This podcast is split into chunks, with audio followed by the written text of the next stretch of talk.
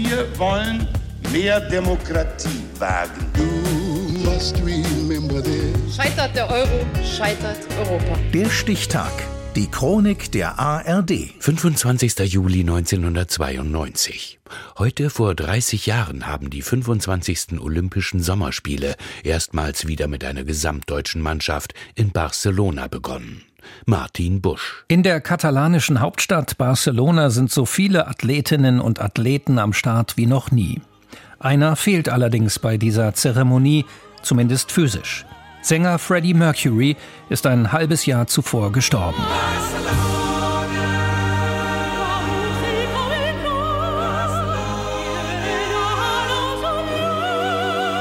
Die Katalanin Montserrat Caballé will die heimliche Hymne der Spiele nicht ohne den Queen-Frontmann singen.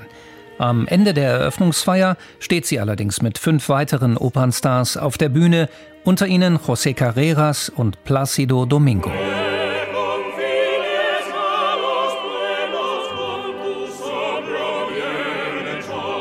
Deutschland schickt erstmals wieder eine gemeinsame Mannschaft zu den Olympischen Spielen. BRD und DDR ziehen seit 1990 an einem Strang. Die UdSSR hingegen ist just auseinandergebrochen. Das vereinte Team, so der provisorische Name, versammelt Frauen und Männer aus zwölf ehemals sowjetischen Staaten. Spaniens Thronfolger Felipe, der beim Segeln antreten wird, trägt vor den Augen des spanischen IOC-Präsidenten Juan Antonio Samaranch die Fahne seines Heimatlandes ins Stadion.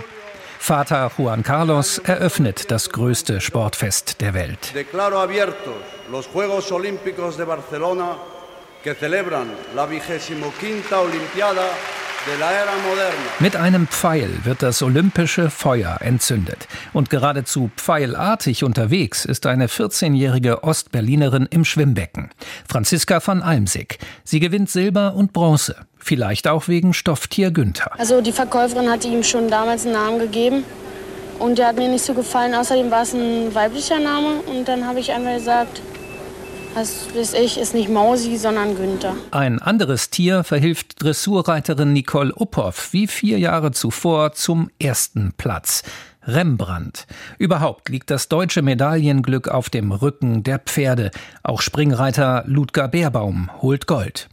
Ohne tierische Verstärkung hingegen springen zwei Heikes besser als alle anderen.